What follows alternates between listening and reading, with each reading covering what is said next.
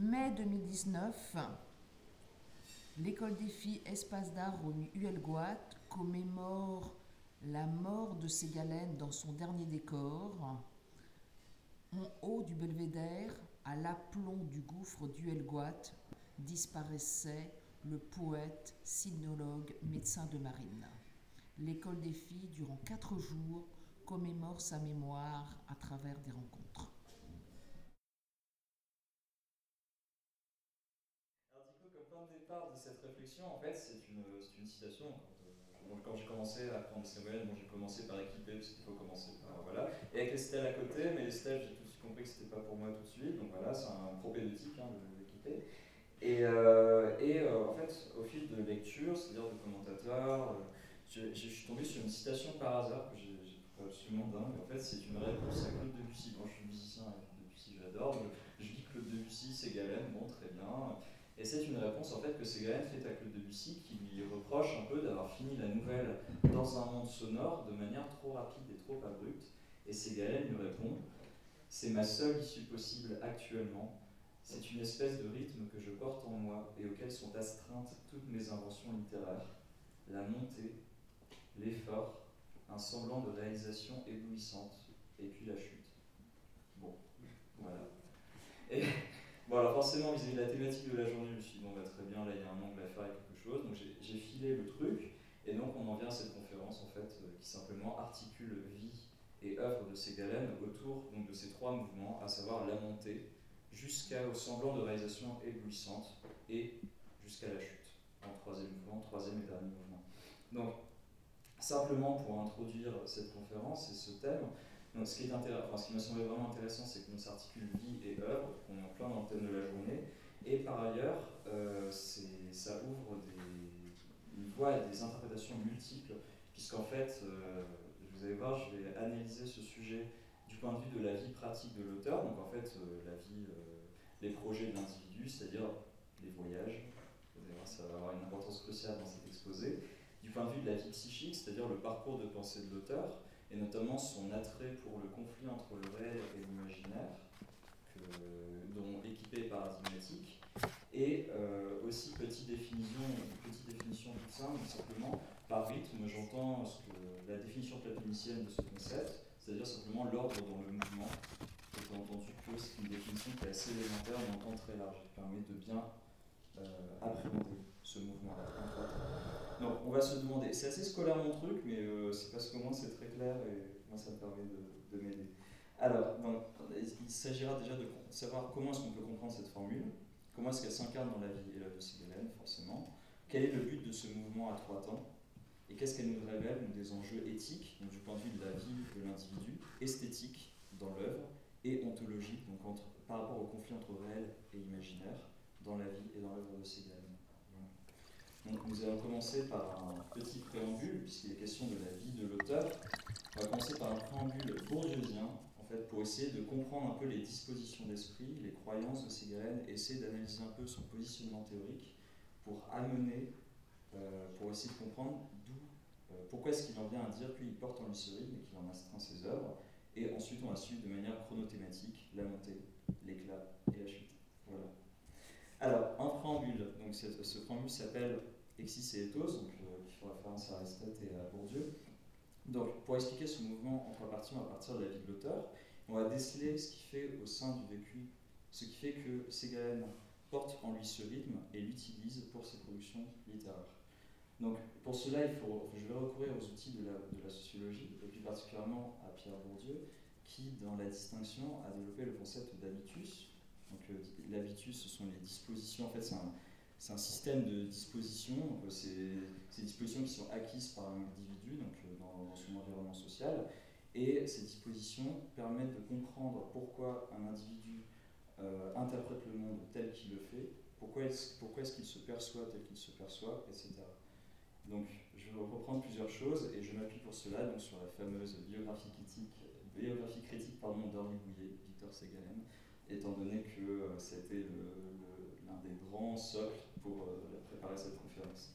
Donc, premier élément, ce qui m'a semblé intéressant, c'est ça, c'est pas une idée de Henri Bouillet, mais c'est une idée de Caroline Fourgeot-Laville, l'idée que euh, Ségalène a grandi dans un environnement relativement cloisonnée. Donc par cloisonnée, elle entend le fait que même si elle grandit, il grandit dans, une Bretagne qui est un port ouvert, elle évoque malgré tout les remparts de la vie qui accueillent les rêveries de l'écolier, le fait qu'à l'Esnevin, il y a du coup cette fameuse dépression, cette fameuse solitude, cet enfermement, et enfin le fait qu'à l'école de santé navale de Bordeaux, donc entre 1898 et 1902, celui-ci ressent un cloisonnement lié à la matière qu'il étudie, c'est-à-dire la médecine, et interprète en fait cet espace des limites dans lequel grandissait Galen comme un moment où euh, celui-ci va développer un goût pour ce qui est de l'ordre de l'outrepassement des limites et, de l'outrepassement des frontières, donc qui peut être aussi bien géographique, donc euh, dû ce qui va mener au voyage, mais aussi euh, théorique et psychique, avec notamment, vous savez, le cas des synesthésies, dont il va être passionné dans ses jeunes années. Alors, deuxième point qui est très important, c'est une socialisation qui est marquée par la mise en avant de sa singularité. Donc, on a, euh, tu l'as évoqué tout à l'heure, il, y a le fait que sa mère lui affirme très jeune, tu n'es pas comme les autres, et lui de répliquer un peu plus tard que cette formule est, euh, selon lui un des plus grands services que sa mère lui ait rendu. Et d'ailleurs, il s'en servira comme une arme, à la fois pour justifier son entreprise et l'originalité de son entreprise, mais aussi pour mépriser les normes et en tout cas les, ce qui est commun. Donc, sa mère, qui est un personnage proche dans son environnement, l'amène à se percevoir comme un être singulier. Et cette singularité le pousse à se questionner, à s'interroger et à développer une quête de soi, une quête d'identité, et dans une quête d'identité. Et cette singularité est en même temps mise en avant de soi et distinction des autres. Et ce qui est d'ailleurs, euh, non sans rappeler, donc l'influence nietzschéenne sur la vie et l'œuvre de Ségalène. Enfin, cette singularité se traduit plus prosaïquement par un goût pour la solitude que Caroline Fourgeois-Laville euh, appelle son irrépressible désir de solitude et qu'elle décrit comme étant l'un des traits les plus singuliers de la personnalité de Victor Ségalène. Troisième élément, pareil, tu en as parlé Marie tout à l'heure, c'est une sensibilité poussée à l'extrême. Donc effectivement, on a affaire à un être qui est prédisposé à une sensibilité exacerbée, qui est balancé entre, le limite, entre la limite et leur limite, entre le, fini et l'infini. Et cette sensibilité l'amène à ne pas se limiter au réel, mais en chercher davantage. Comme elle l'écrit, la vision du monde de Ségalène est une vision qui ne s'arrête pas au relief du réel, mais approche aussi ses failles, ses béances et sa structure invisible. Elle poursuit L'hésitation entre le limité, intériorité, espace clos, et le hors-limite, orienté vers l'extériorité et l'infini, sous-tend l'armature théorique de son œuvre. Et nous rajoutons, du coup, et le vécu de l'auteur. Et conjointement à cela, il faut, il faut révéler un goût pour le parapsychologique dont est empreinte son œuvre et qui permet également de comprendre la manière dont il va traiter de l'expérience de la confrontation du réel et de l'imaginaire qui va être crucial dans notre travail en outre, il y a forcément chez gars une volonté de déchiffrer le monde, et ce déchiffrement ne se fait pas simplement par une perception qui est enrichie, mais aussi par une croyance dans la littérature, non, seulement de décrire, non, pas seulement de décrire le réel, donc la fameuse numésis, mais aussi de permettre l'accès à une réalité nouvelle. Et ce que rapporte à nouveau Caroline Fourgeau-Laville quand elle écrit Si l'homme a voyagé, il fut moins voyageur que lecteur, Entendons par là que l'attitude de Victor Ségalen face au monde fut de la questionner, assumant ainsi l'interrogation malarméenne. Qu'est-ce que ça veut dire? Le monde se propose à l'auteur comme un espace à déchiffrer, à lire, et de cette lecture tenter une relation par l'écriture. Avant-dernier point, l'influence nietzschéenne qui permet de comprendre l'originalité de l'entreprise de Ségalen laquelle influence peut être pleinement subsumée sous le concept de singularité tel qu'on l'a développé plus tôt. pour reprendre Henri Bouillet, le culte du divers euh, et l'apologie des différences chez Ségalène entraîne une attitude morale et politique qui montre de manière explicite une influence nietzschéenne. Et cette, euh, cette influence, elle façonne une éthique, une certaine manière de vivre, et elle permet de comprendre l'entreprise théorique et pratique et même ce projet finalement assez ambitieux de vouloir confronter réel et imaginaire jusqu'à atteindre ce fameux moment mystérieux où les deux interfèrent. Et à ce sujet, il faut refléter, euh, il faut relever l'importance cruciale de l'exotisme comme théorie du divers, puisque cette théorie, elle sous-tend à la fois son œuvre, mais elle est aussi une des motivations principales de Sigalem. Il définit en effet l'exotisme comme euh, vraiment ce par quoi il est, motivé en fait, dans son action et dans son, dans son entreprise.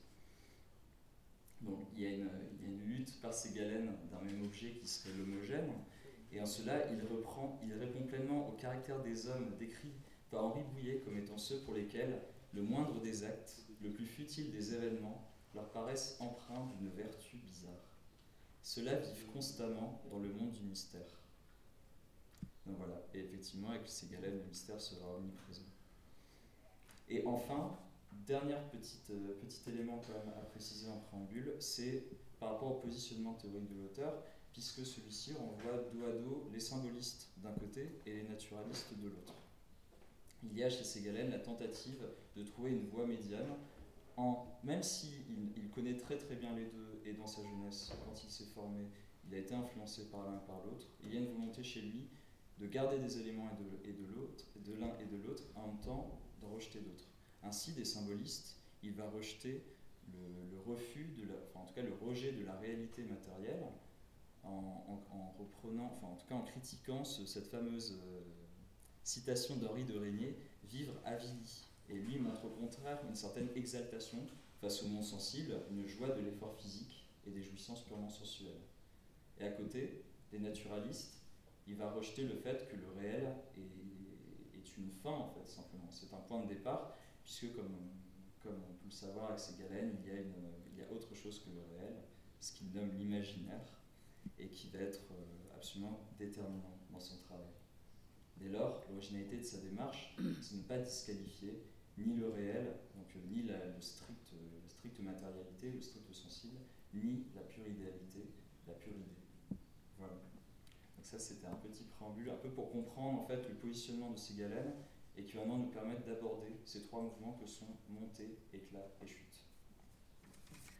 Alors, pour introduire la montée, lire un petit extrait d'Équipé, et notamment le chapitre 8, puisque en fait le chapitre 8 d'Équipé, c'est le fameux passage du col, où en gros on a cette montée, où il marche sur cette montagne, où il, y a cette thématique de l'effort, donc il y a un passage absolument magnifique. Ensuite, il regarde par-dessus le col, et ce moment de plénitude, de pleine contemplation. Et enfin, il parle de la chute, en fait, c'est cette redescente, où il y a, un effort physique qui est très douloureux. Et donc vous allez voir ces trois moments, donc euh, montée, éclat et chute, vont être, je vous offrir à chaque fois une petite citation de Segan, voilà c'est cadeau en guise d'introduction, euh, pour permettre d'introduire ces trois moments et, euh, et qui me semblent relativement intéressants. Alors, pour la montée, quelques pas avant d'y atteindre, et l'on s'avoue encore très dominé, très surmonté. Le sentier, qui n'a plus raison d'être fourbe, bute contre la hauteur qu'il doit enfin aborder franchement. Il ne faut pas renverser la tête en arrière et devancer du bon des yeux la marche enfin rythmique obtenue. Il vaut mieux fixer les yeux sur ses pieds que dans le ciel. Ce sont des conseils de route et vulgaires. Mais atteindre le but au hasard est plus déconcertant que le manquer, et l'on sait à quel étonnement cela conduit. Alors, la montée, ici, est, en fait, elle est portée par l'exotisme, comme une esthétique du divers. Elle montre une correspondance entre la vie pratique de l'auteur, en particulier par ses nombreux voyages qu'il va réaliser au cours de sa vie, et sa vie psychique, avec le souhait de dépasser les limites du réel. D'abord, le voyage apparaît en premier lieu comme le lieu où l'exotisme peut trouver une résonance singulière. Par le voyage, en effet, et notamment au cours de ses voyages en Chine, l'auteur se détache d'un réel poli par l'habitude, pour reprendre une image pongienne, et se trouve confronté à un, divers qui nourrit à la fois sa vie pratique, mais aussi sa vie psychique. Concernant cette vie, psychique en particulier, le voyage est aussi une manière pour lui d'enrichir son imaginaire par le divers.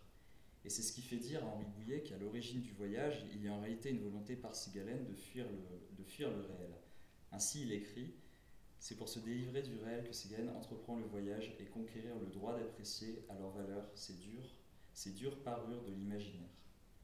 Le voyage est donc à comprendre comme ce mouvement de montée en tant qu'il est le lieu de la confrontation en divers, de l'accès à un réel insolite.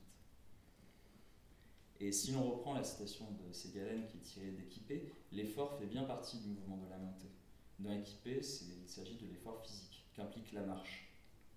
Or, cet effort est, également psychique, puisque si le voyage est le lieu de l'accès à un réel autre, il confronte l'individu à la compréhension, à la saisie de conventions, de pratiques, d'usages nouveaux. par exemple le fameux passage du lit chinois euh, dont il va montrer la singularité. Aussi, c'est un effort de déchiffrement du monde auquel le poète est confronté. Enfin, un troisième niveau d'effort, c'est celui de l'écriture, comme travail sur le mot juste, pour suggérer ce divers rencontré. Et l'on sait à quel point Ségalène a un attrait pour le choix du mot et pour la justesse du mot, et qui, fait qui est aussi lié au fait que celui-ci adore Huysmans et qu'il est absolument fan de Huysmans et qu'il partage également, comme Huysmans, cette, cette espèce d'attrait pour la justesse et la précision des termes. Ces éléments, c'est éléments donc qui sont liés à la pratique du voyage et à la découverte d'un réel déchiffré par des conventions être autres que celles de sa culture, ne sont que les conditions d'un véritable mouvement de montée qui est la confrontation du réel et de l'imaginaire. Et l'ouvrage équipé est à, est à ce sujet paradigmatique, s'agissant, comme son sous-titre l'annonce, d'un voyage au pays du réel. En effet, dans cet ouvrage, l'auteur essaye de résoudre une, question préliminaire qui a sans doute motivé son voyage. L'imaginaire déchoit-il ou se renforce-t-il quand il se confronte au réel? Et Henri de Bouillet de commenter Ségalène s'emploie à confronter à chaque pas, à chaque page, ces deux mondes opposés, maintenir la virulence du conflit, la renforcer même, tel est son but. La montée passe donc par une confrontation de deux, réalités distinctes, et la marche, le mouvement, l'avancée, ce processus temporel et spatial est idéal pour cette confrontation. Et du coup, Henri de Bouillet d'ajouter Équipé d'un massif de voyage parce que la marche est le théâtre d'élection d'un conflit latent. Il en résulte que l'importance dans le livre sera moins les choses vues que les aventures vécues que leur confrontation avec les mêmes choses et les mêmes aventures imaginées. Donc finalement, le voyage est un prétexte à cette confrontation entre réel et imaginaire. Et finalement, contrairement à l'effort physique de la marche, auquel le poète ne peut pas se soustraire, il faut finalement peu d'efforts, du point de vue de la vie psychique de l'individu, pour accéder à cette réalité supérieure et distincte qu'est l'autre monde. Car en quelque, il suffit simplement euh, d'un léger mouvement, d'une certaine altérité de perception pour que les, frontières entre notre monde et l'autre monde soient franchies. Et pour communiquer, pour rendre compte du franchissement de la frontière entre le réel et l'imaginaire, les mots sont un moyen idéal pour ces gamins. Le vocabulaire permet à ce titre le transfert des impressions que le poète incorpore lorsque celui-ci perçoit le réel. Et il montre un souci dans son acte d'écriture vis-à-vis du choix des mots afin de mieux rendre compte de ces impressions et de les sublimer. Ces mots montrent dès lors pour Caroline Fourgeau-Naville un pouvoir médiateur de la langue entre réel et imaginaire, une dimension transcendante la langue devient une limite conductrice entre les espaces séparés, de sorte que la langue sera un médium, sera donc médiatrice entre réel et imaginaire, entre concret et abstrait. Elle devient un médium, un chemin du passage du réel à une autre réalité, par l'écriture. Or, au-delà du vocabulaire, c'est le style qui permet aussi ce passage entre réel et imaginaire. Et en effet, on sait que ces galènes a euh, notamment euh, parmi euh, ses clés d'écriture, il tient l'allégorie comme étant une forme particulièrement adaptée pour passer du réel à l'imaginaire. Et on sait que de nombreuses stèles, comme le conte des imaginaires, ou même certains passages d'équipés, sont écrits de manière allégorique.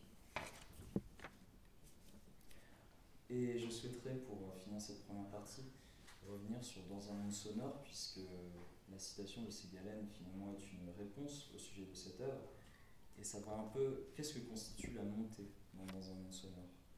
Eh bien, elle s'incarne au cours d'une discussion, à un moment où le narrateur, lorsqu'il discute avec son interlocuteur, donc André, qui, est, jugé fou par sa femme, et lui-même qui la juge folle, enfin il tout un jeu sur la folie, euh, commence à avoir une attention au monde sonore, à un monde qui est infiniment raffiné et dont le poète va essayer de rendre compte dans cette nouvelle. Et à ce moment-là, au cours de cette discussion, le réel et l'imaginaire commencent à déborder l'un sur l'autre, dans un passage troublant. Il écrit J'allais me réfugier dans une excuse compliquée à dessein quand je fus arrêté par le son même de ma voix. Était-ce la résonance particulière de cette chambre-là, très grande, très vide à la fois et fort encombrée d'objets disparates, bien l'effet de mon trouble? Je m'entendais parler comme au travers d'un orchestre harmonisant chacune de mes syllabes, et ma surprise tenait de l'éblouissement. Peu de lumière, malgré cela. C'est assez émouvant et c'est beau parce que c'est vraiment un moment où réel et imaginaire commencent à se confondre. En fait, on est en pleine montée vers la, vers la synesthésie l'éclat, c'est-à-dire un moment où il va commencer à voir des flammes qui émettent, je cite d'avance, des tierces en fait. Donc là, on a, une, on a préparation un moment de synesthésie qui est compris dans ce moment de montée. Vient ensuite le semblant de réalisation éblouissante et pour illustrer ce passage, je reprendrai donc le passage du col dans Équipé pour l'introduire.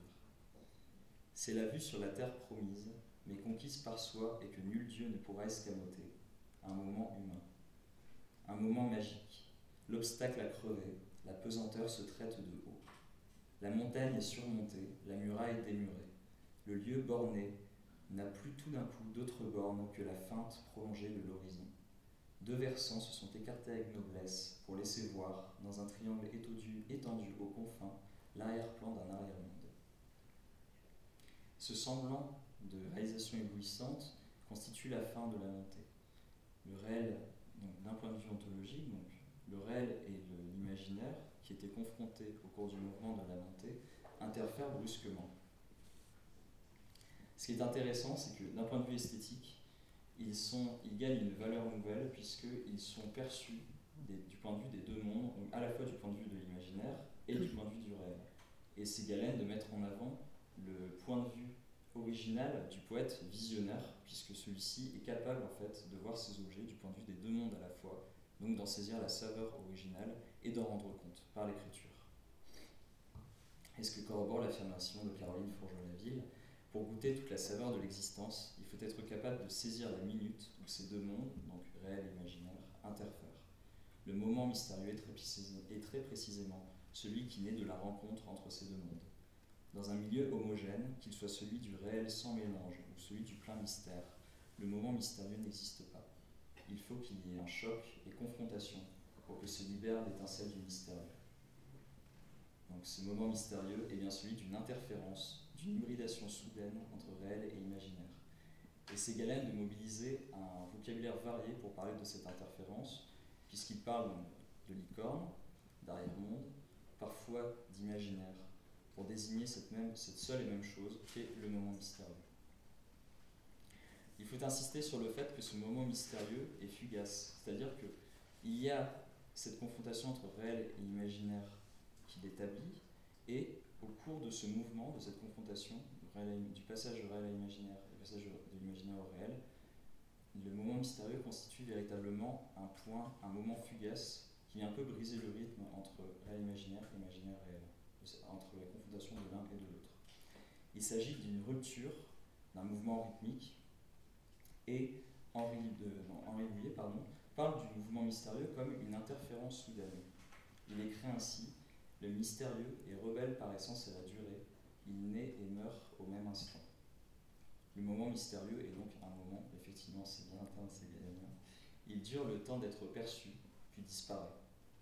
Dès lors, tous les efforts de ces galènes vont, tendre à dégager et à préserver la saveur de ce moment exclusif, inédit, de cette minute irremplaçable où les deux mondes interfèrent pour dégager de la matière poétique. Et l'écriture sera précisément ce par quoi rendre compte et préserver ce moment mystérieux, de l'inscrire dans la durée. Pour cela, je vais vous lire une stèle qui s'appelle Moment, tirée des stèles du milieu, où il y a précisément, et où justement est mis en, scène en fait, toute cette importance de la mémoire et de l'écriture comme ce par quoi préserver ce moment inédit où les choses se révèlent une, avec une saveur nouvelle. Ce que je sais d'aujourd'hui, en hâte, je l'impose à ta surface, pierre plane, étendue visible et présente ce que je sens, comme aux entrailles l'étreinte de la chute, je l'étale sur ta peau, robe de soie fraîche et mouillée, sans autre pli que la moire de tes veines, sans recul, hors l'écart de mes yeux, pour te bien lire, sans profondeur, hormis l'incuse nécessaire à tes creux. Qu'ainsi, rejeter de moi ceci que je sais d'aujourd'hui, si franc, si fécond et si clair, me toise et m'épaule à jamais sans défaillance. J'en perdrai la valeur enfouie et le secret, mais ô toi, tu radiras, mémoire solide, dur moment pétrifié, gardienne haute. De ceci, quoi donc était-ce? Déjà délité, décomposé, déjà bu. Cela fermente sourdement déjà dans mes limons insondables. Par-delà l'esthétique de ce poème, ce qui est hyper intéressant, c'est toute cette métaphore de la mémoire comme, euh, dur moment pétrifié, comme la gardienne haute qui vient préserver, capable au poète de préserver une impression de ce moment mystérieux pour ensuite en rendre compte dans son œuvre. Et ce qui est étonnant, c'est que ce moment mystérieux, finalement, vient amener une conciliation entre deux choses que, que, que Ségalène distingue, à la fois le réel et l'imaginaire. C'est-à-dire que finalement, la distinction des deux va permettre, lors du moment mystérieux, une réconciliation. Alors même que Ségalène, comme je disais au début de, cette présentation, aborde l'homogénéité, puisqu'il est porté par, cette esthétique, par euh, l'exotisme comme esthétique du divers, finalement, celui-ci, il arrive au moment mystérieux à réconcilier ces deux plans. Donc, outre des conséquences vraiment esthétiques et ontologiques, ce moment mystérieux a également une valeur éthique, puisqu'il a des conséquences sur le sujet qui le perçoit. Et c'est Galen de parler d'un moment d'absolue plénitude chez le sujet. Dans l'éclair d'un instant que constitue le moment mystérieux, opère en effet une réconciliation fugitive entre l'esprit et le corps de l'individu. C'est un moment d'unité du sujet. Et en même temps, ce qui est assez intéressant et ambivalent, c'est que dans le cas des, synesthésies, donc de cette expérience où l'individu ressent, euh, peut percevoir deux, euh, on va dire, euh, une perception visuelle et une, une, perception sonore, par exemple, de manière conjointe, il y aura plutôt une dispersion de l'être, une dispersion ontologique, puisque l'individu se dissout véritablement dans les sensations au, cours des synesthésies. Et donc dans l'ouvrage Dans un monde sonore, ce moment mystérieux, effectivement, prend l'apparence de synesthésie visuelle et sonore. Il écrit Je cessais brusquement de m'étonner à vide, et reposant la nuque étourdie sur le dossier mou, je me laissais saigner par ces sortes d'effluves, où tressaillaient des tonalités matinales et des timbres de jeunes soleils à l'aurore des jours. Je n'écoutais même plus mon ami. Sa voix dissolvait aux rumeurs de l'espace, et son parler, devenu rythmique et ralenti, comme une boule, s'imposait à ma rêverie me bercer et me submerger. Vraiment, qu'elle parlait de voir Et un peu après, les flammes qui chantaient dégagèrent un nouveau leur imperturbable tierce. Oui, une tierce majeure. Comment ne l'avais-je pas, pas discerné plus tôt? N'était-ce que cela?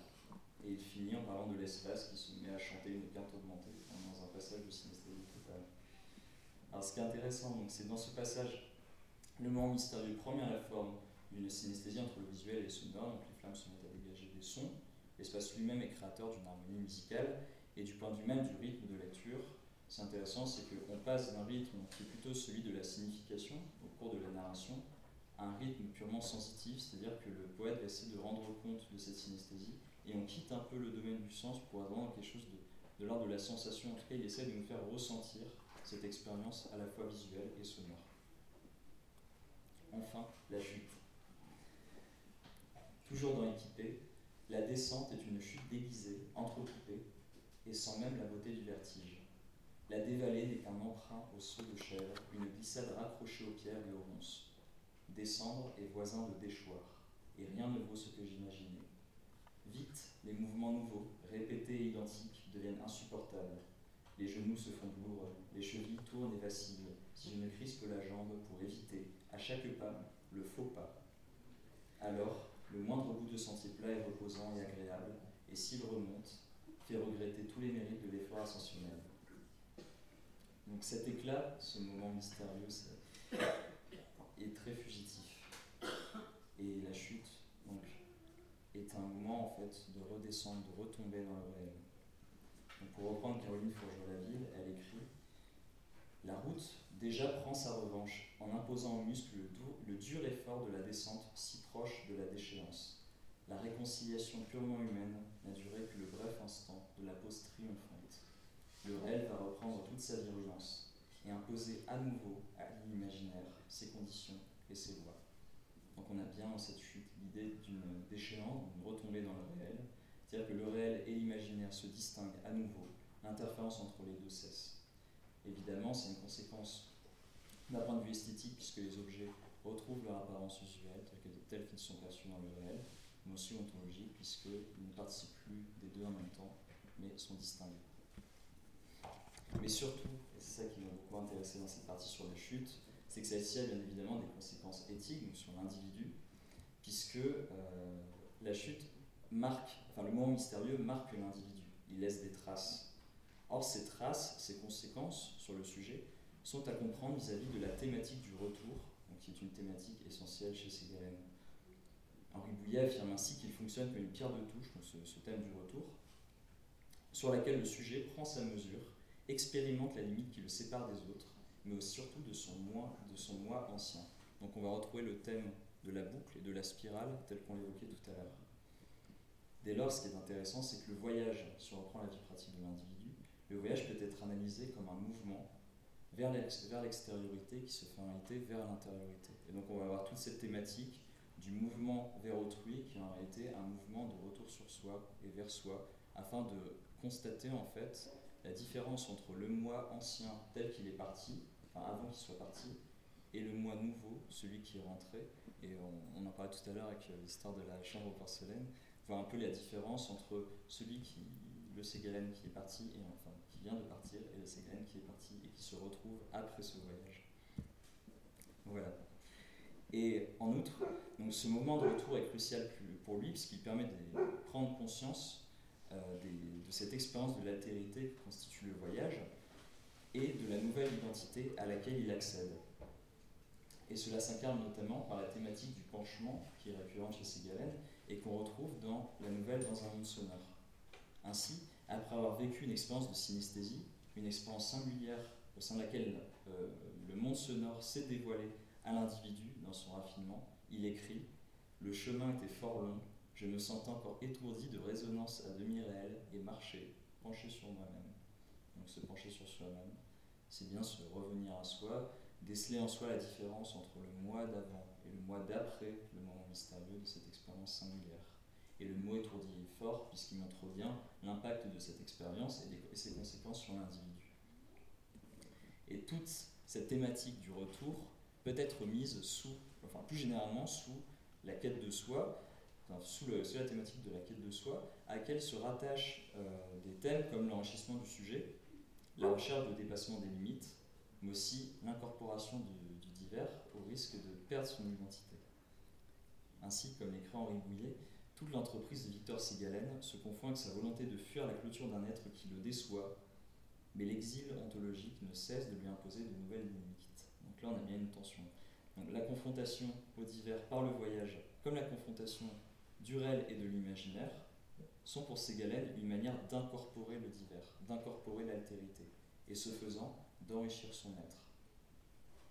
Donc d'un côté, on a l'enrichissement d'un sujet euh, par ses expériences du divers, par le voyage, par cette confrontation réelle imaginaire, qui permet une unité nouvelle, et en même temps, on a, euh, comme je disais tout à l'heure, le risque d'une unité perdue, c'est-à-dire euh, d'un être qui est tiraillé, qui se demande, enfin, qui, qui a incorporé ce divers, mais qui du coup doit se situer et qui a du mal à se situer. Et dans la nouvelle, dans un, dans monde sonore, ce qui est très intéressant, c'est que le narrateur, sur le retour, semble avoir été si, parce que, si altéré par cette expérience du divers qu'a été cette synesthésie qu'il en est perdu. Et il écrit Une angoisse indescriptible me prie. Lequel est le mien? Il parle du monde. Lequel est le mien? Celui où je vis, où je vais et viens. Ou le moins faux le meilleur. Puis un peu plus tard, il en vient à remettre en question sa propre santé mentale en écrivant N'allais-je pas un instant partager cette folie entre guillemets? Étant folie entre guillemets, puisque comme je vous ai dit tout à l'heure, dans, un monde sonore, il a fait un interlocuteur qui est jugé fou par sa femme, qui lui-même juge sa femme folle. Donc à ce moment-là, voilà, il, a, il s'est euh, confronté à ce monde autre qui a été euh, celui du monde sonore. Il a eu cette expérience de synesthésie. Et suite à cette expérience sur le retour, il, n'arrive plus à situer son propre monde du monde de la et le fait d'avoir partagé même cette expérience d'un monde autre fait qu'il n'arrive plus à véritablement bien se situer. Dès lors, face à un sujet qui change sans cesse, l'écriture est un moyen a posteriori finalement de se construire et de créer une continuité. Et effectivement, euh, parle de renouer le lien et le suivre, tel un fil d'Ariane projeté jusqu'au cœur du passé, par l'écriture.